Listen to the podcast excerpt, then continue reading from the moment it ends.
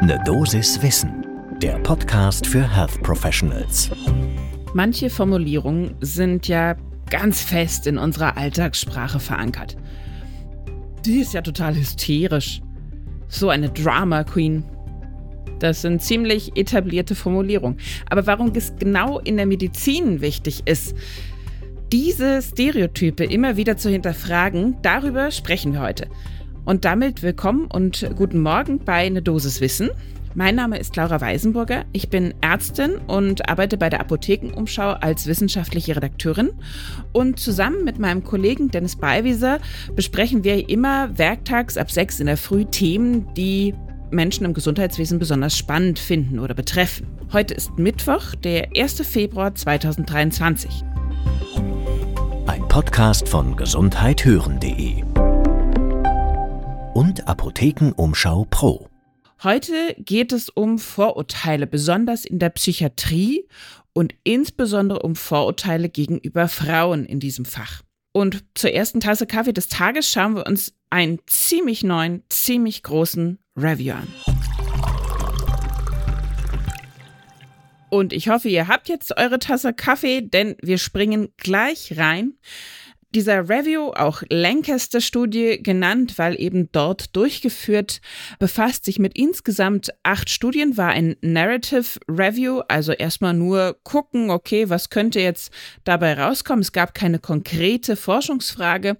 Untersucht wurden die Befunde von über, und das jetzt ganz gut viel, 54.000 Männern und Frauen zwischen 15 und 71 Jahre alt. Aber der besondere Fokus war eben die Erfahrung von Frauen und Mädchen, insbesondere mit einer psychotischen Symptomatik, Episode, was auch immer, die Hilfe suchten und was sie letztendlich dabei erlebten, wie sie diese Hilfe gefunden haben oder eben nicht gefunden haben. Und da kommen wir auch gleich zu den ersten eher unangenehmen Ergebnissen, nämlich wie diese Frauen oder jungen Frauen die Hilfesuche und Diagnosestellung erlebt haben. Häufig hatten sie das Gefühl, sie werden ignoriert, verurteilt. Ganz viele haben keine Diagnose bekommen. Warum? Weil sie ganz simpel nicht krank genug waren. Also sie haben immer noch sehr gut funktioniert. Das ist tatsächlich ein Problem, was sich immer wieder beobachten lässt, dass Frauen grundsätzlich öfter funktionaler erscheinen, trotz der definitiv psychotischen Symptome, die sie haben und deshalb nicht richtig diagnostiziert werden. Es bedeutet aber natürlich nicht, dass sie in irgendeiner Weise weniger Leid, Stress durch diese Erkrankung haben. Das heißt also auch, die Funktionalität ist kein Indiz für die Symptomschwere. Und das ist jetzt so ein ganz persönlicher Gedanke von mir. Es ist natürlich auch die Frage, warum funktionieren Frauen so gut, obwohl sie Symptome haben, kann natürlich auch damit zusammenhängen, dass sie immer noch sehr häufig weit verbreitet in der westlichen und allgemeinen Gesellschaft die Care-Arbeit übernehmen. Dinge, die nicht ausfallen dürfen. Ja, das Kind hat trotzdem Hunger. Es muss trotzdem zur Schule gebracht werden. Essen kocht sich nicht von alleine. Das heißt also, da ist eine Funktionalität gegeben. Das ist aber, wie gesagt, nur eine grundsätzliche Überlegung, ob das nicht auch an den Systemen liegt, in denen wir leben, dass Frauen eben diese Funktionalität beibehalten. Jetzt aber zurück zum Review. Als nächster Punkt, was waren die Folgen dieser Fehl- oder auch gar Nicht-Diagnose, die die Frauen und jungen Mädchen bekommen haben. Es gab eben natürlich dann keine Frühinterventionen für sie. Die hätten schon einiges abfangen können. Und keine Behandlung bedeutete natürlich früher oder später Verschlechterung der Symptomatik, eventuell eine Chronifizierung oder eben sie haben eine falsche Behandlung wegen einer falschen Diagnose erhalten. Wir haben für diese Folge natürlich wie immer auch mit einer Expertin gesprochen. In diesem Falle ist das Professorin Stefanie Krüger. Sie ist Chefärztin am Zentrum für seelische Frauengesundheit des Vivantes Humboldt Klinikums in Berlin und Gastprofessorin am Universitätsklinikum der Charité. Und sie berichtet uns, wenn es denn doch dann letztendlich zu einer Behandlung von Frauen in der Psychiatrie kommt, dann zeigen Daten, dass diese viel häufiger, viel schneller ein Rezept, also eine Verordnung bekommen als ähm, männliche Betroffene. Das heißt also, ihnen werden häufiger, viel häufiger, doppelt so viel Rezepte verschrieben, vor allen Dingen für Beruhigungs- und Schlafmittel.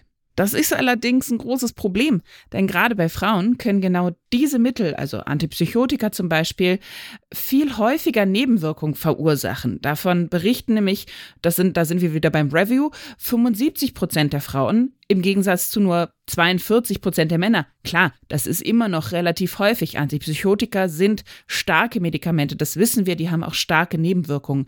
Aber 75 Prozent, das sind drei Viertel. Das finde ich jetzt auf den allerersten Blick mehr als erschreckend.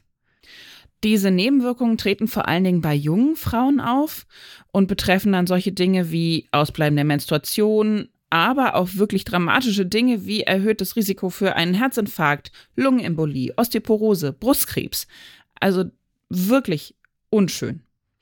Stefanie Krüger sagt auch, ja, das ist so ein altes klassisches Problem, was wir ja grundsätzlich schon aus der Pharmaforschung kennen. Aber gerade bei den Psychopharmaka ist es eben immer noch so, dass gerade Zulassungsstudien vor allen Dingen nur Männer mit einbeziehen und dementsprechend eben die Dosisempfehlungen für einen männlichen, hormongesteuerten, aber auch sonst ausgelegten Körper zugeschnitten sind. Ja, wir haben einen höheren Fettanteil bei Frauen im Durchschnitt. Äh, Stoffwechselprozesse in der Leber sind anders.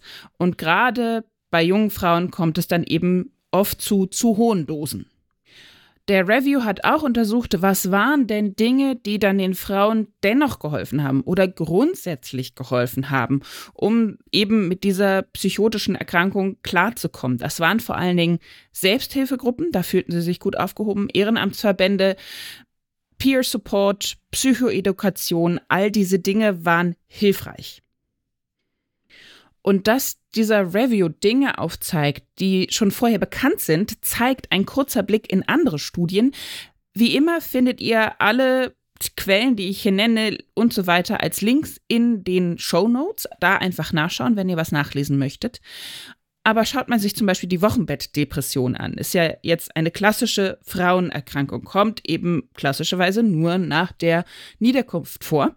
Da gibt es eine Untersuchung, dass sich Frauen, die davon betroffen sind, häufig keine Hilfe suchen oder lange keine in Anspruch nehmen. Warum nicht? Weil sie befürchten, nicht ernst genommen zu werden. Wieso ist das wiederum der Fall? Weil sie das in ihrer bisherigen Erfahrung im Gesundheitswesen gelernt haben, dass sie eher abgetan werden, wenn sie sagen, mir geht's aber schlecht, ich fühle mich nicht gut. Auch das erzählte uns Stefanie Krüger, das ist so ein klassisches Beispiel, ja, junges Mädchen kommt in die Hausarztpraxis, gedrückte Stimmung, hat lebensmüde Gedanken und die, die erste Idee dahinter ist dann so, ach so, könnte es vielleicht Liebeskummer sein oder das ist die Pubertät, das geht dann schnell wieder vorbei. Das muss man aber ernst nehmen, sonst lernen gerade diese jungen Menschen, naja, mir hört ja keiner zu. Und gehen wir nochmal zurück zu der Studie zu der Wochenbettdepression. Die Symptome wurden letztendlich von diesen Frauen nur ernst genommen, wenn eine echte Gefahr für die Frau oder das Kind bestand. Und das ist doch recht aufrüttelnd, wenn man bedenkt, es muss erstmal was passieren, ja, das steckt ja dahinter, damit sich daran etwas ändert. Das kann natürlich so nicht sein. Ähnlich verhält es sich bei der Diagnose von Autismus. Auch da sind die Frauen deutlich später dran, erhalten deutlich später erst die Diagnose, wenn sie Autistinnen sind. Das hat unter anderem eine äh, Zwillingspaarstudie rausgefunden, wo man 15.000 Zwillingspaare untersuchte. Und auch da zeigte sich, eigentlich nur, wenn ich ein besonders auffälliges Verhalten oder eine stärkere geistige Behinderung vorweisen konnte als Frau, jetzt in Anführungszeichen, dann wurde die Diagnose schneller gestellt. Was kann man also konkret tun? Möglichst diese Stereotype vermeiden, die ich am Anfang genannt habe. Alle, die sagen, ich fühle mich aber nicht gut, ich habe irgendwie gedrückte Stimmung, immer, immer ernst nehmen und sich selbst dafür eben auch sensibilisieren. Und da kann ich euch einen weiteren Podcast von Gesundheit hören ans Herz legen. Das ist The Sex Gap. Der befasst sich genau damit, nämlich mit Unterschieden, die in der Therapie, zum Beispiel bei Medikamentenstudien bei Männern und Frauen existieren oder aber auch eben den Therapie-Gap, den man hat, zum Beispiel bei Depressionen, dass die bei Männern weniger häufig erkannt werden. Einfach mal selber reinhören oder gerne an Patientinnen und Patienten weiterempfehlen. Das war die Dosis Wissen für heute. Und wenn ihr keine Folge mehr von unserem Podcast verpassen möchtet, dann lässt sich dieses Problem ganz leicht beheben, indem ihr einfach uns abonniert, zum Beispiel bei Spotify oder Apple Podcasts oder überall dort, wo ihr Podcasts hört. Und wir hören uns dann morgen ab 6 Uhr früh wieder. Ein Podcast von gesundheithören.de und Apothekenumschau Pro.